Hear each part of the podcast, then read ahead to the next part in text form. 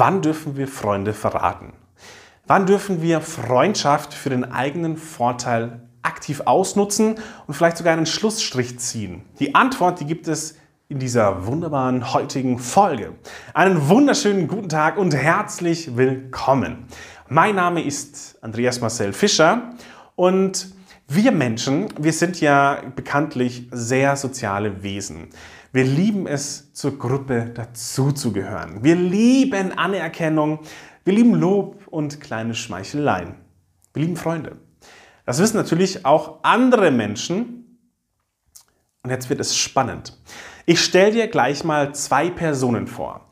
Am Ende musst du entscheiden, mit wem du lieber darüber verhandeln willst, wie der 10-Euro-Schein hier aufgeteilt werden soll.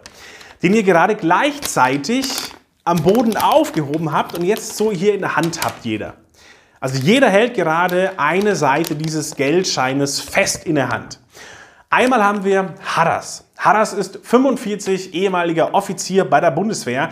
Er wurde dann leider gekündigt, weil er zwei seiner Vorgesetzten verprügelt hat. Harras ist heute in einem Motorradclub, wohnt eine Straße weiter von dir, hat ein eigenes Freudenhaus direkt in München, hat hier so eine Träne unter dem Auge hintätowiert und er hasst dich.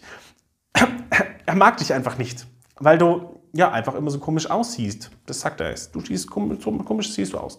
Er schreit dich an, er beleidigt dich auch mal gerne. Er macht es halt einfach. So. Und sagen wir, wie es ist. Ja, du hast auch ein bisschen Angst vor ihm. Auf der anderen Seite haben wir jetzt wieder du und die Linda. Die Linda ist deine aller, allerbeste Freundin. Also sie weiß alles über dich und du weißt alles über sie und ihr würdet wirklich euer letztes Hemd miteinander teilen und ja, und ihr habt jetzt eben hier diesen Schein. Wem würdest du lieber über diesen Schein verhandeln? Tja, die Entscheidung wird dir auch ziemlich leicht fallen, aber Haras hat jetzt 10 Euro und du nicht. Gefühle lassen uns schnell mal Sachen durchgehen, die wir sonst nicht durchgehen lassen würden. Bringen wir mal noch eine Person ins Spiel. Also wir bücken uns nochmal, wir finden beide diesen, diesen wunderbaren 10-Euro-Schein und im selben Moment greift wieder jemand hin, ihr habt ihn hier in der Hand. Es ist Pascal mit der dicken Lippe. Pascal ist jünger wie du, kleiner wie du und ein richtiger Arsch. Und als Kind wolltest du ihm deswegen schon mal eine klatschen, weil er dich einfach so provoziert hast, hat und, und du dachtest dir so, ja, also der, der schreit danach. Aber damals war er einfach schneller, vielleicht warst du damals dicker, er war schneller, er ist weggelaufen. Heute ist er klein, mickrig und Du hast ihn wirklich abgrundtief. Du hast so eine Wut auf diesen Menschen. Du wolltest nie Gewalt anwenden, aber er, der Pascal, der schreit nach, hau mich jetzt hier und fest. Und so schnell kann der liebe Pascal ja nicht schauen. Ja, der kann gar keine dicke Lippe riskieren. Da hast du ihm diesen Schein schon weggezogen.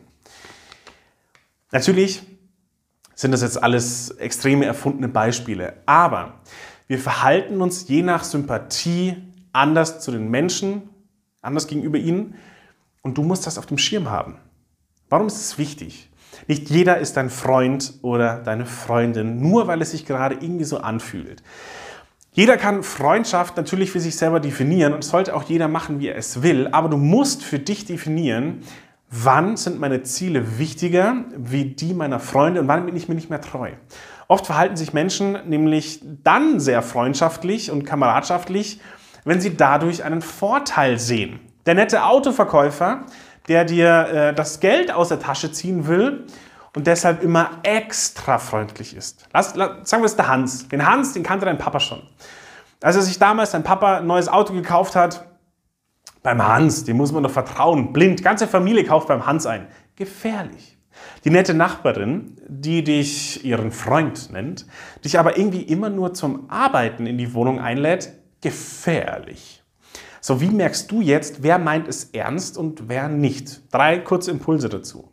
Erstens, du bist verantwortlich zu überprüfen. Vertrauen ist gut, Kontrolle ist besser. Schau doch vielleicht einfach mal, was dein Wunschauto auf dem Markt kostet, bevor du vom lieben Familienfreund im Autohaus dann ein Auto kaufst, ohne zu verhandeln oder nachzufragen. Zweitens, Metaebene.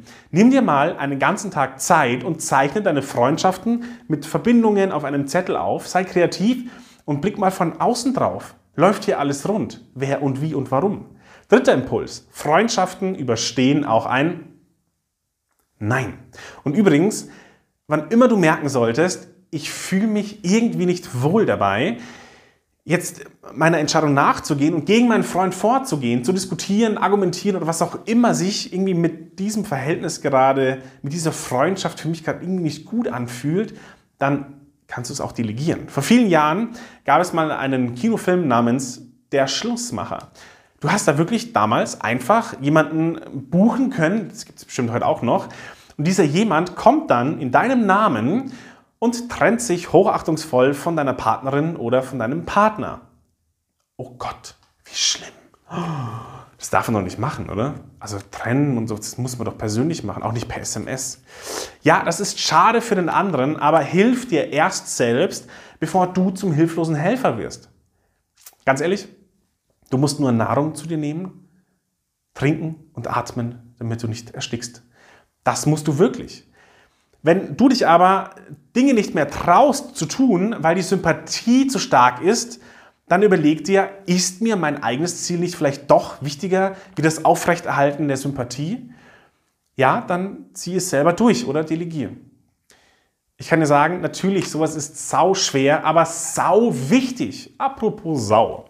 Wenn die Metzgerin deines Vertrauens, die so süß ist und im ganzen Dorf kennt sie jeder schon, seit klein auf hat sie da gearbeitet. Wenn sie von heute auf morgen meint, den Preis vom Leberkäse zu verdreifachen oder 100 Euro dafür zu verlangen, dann trennt sich die Spreu vom Weizen. Kaufst du aus der Sympathie heraus weiterhin diesen maßlos überteuerten Luxusleberkäse 100 Gramm 100 Euro, nur um dieser frische Freundschaft nicht zu schaden? Oder denkst du dir, hey Metzgerei Fachverkäuferin, AD, das war's, sag mal, spinnst du, das ist doch Wucher. Bitte tu mir diesen einen Gefallen. Lass dich von netten Gesprächen, von netten Menschen, von herzlichen Menschen, von Freunden und vor allem von süßen Metzgerei-Fachverkäufern und Rinnen nicht einlullen. Am besten setzt du dich einmal die Woche hin und überlegst dir wirklich konkret, was sind meine persönlichen Ziele? Wie will ich rhetorisch vorgehen für diese Woche?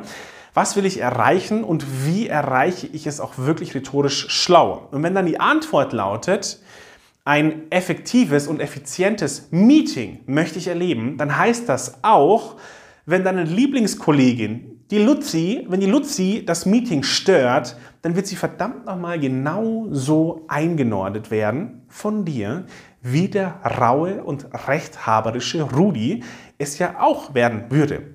Freundschaft verträgt ein Nein. Abschließend noch ein allerletzter Impuls. Wenn du dich wohlfühlst und wirklich davon überzeugt bist, hey, das passt alles so, diese Freundschaft tut mir gut, überprüf nichts, akzeptiere es, genieße es.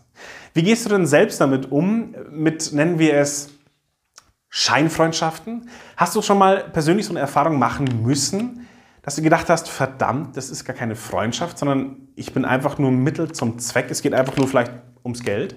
Erzähl uns davon unbedingt in den Kommentaren. Dir hat gefallen, was du gerade gehört und gesehen hast? Dann zeig mir doch dein wundervolles, bezauberndes Lächeln mit einem 100 Euro, nein, mit einem Daumen nach oben. Und wenn du Lust dazu hast, ab sofort gemeinsam mehr Freude am Reden zu haben, dann folge mir und abonniere jetzt auch noch sehr gerne diesen Kanal. Ich wünsche dir unendlich viel Freude am Reden. Bis zum nächsten Mal, dein Andreas.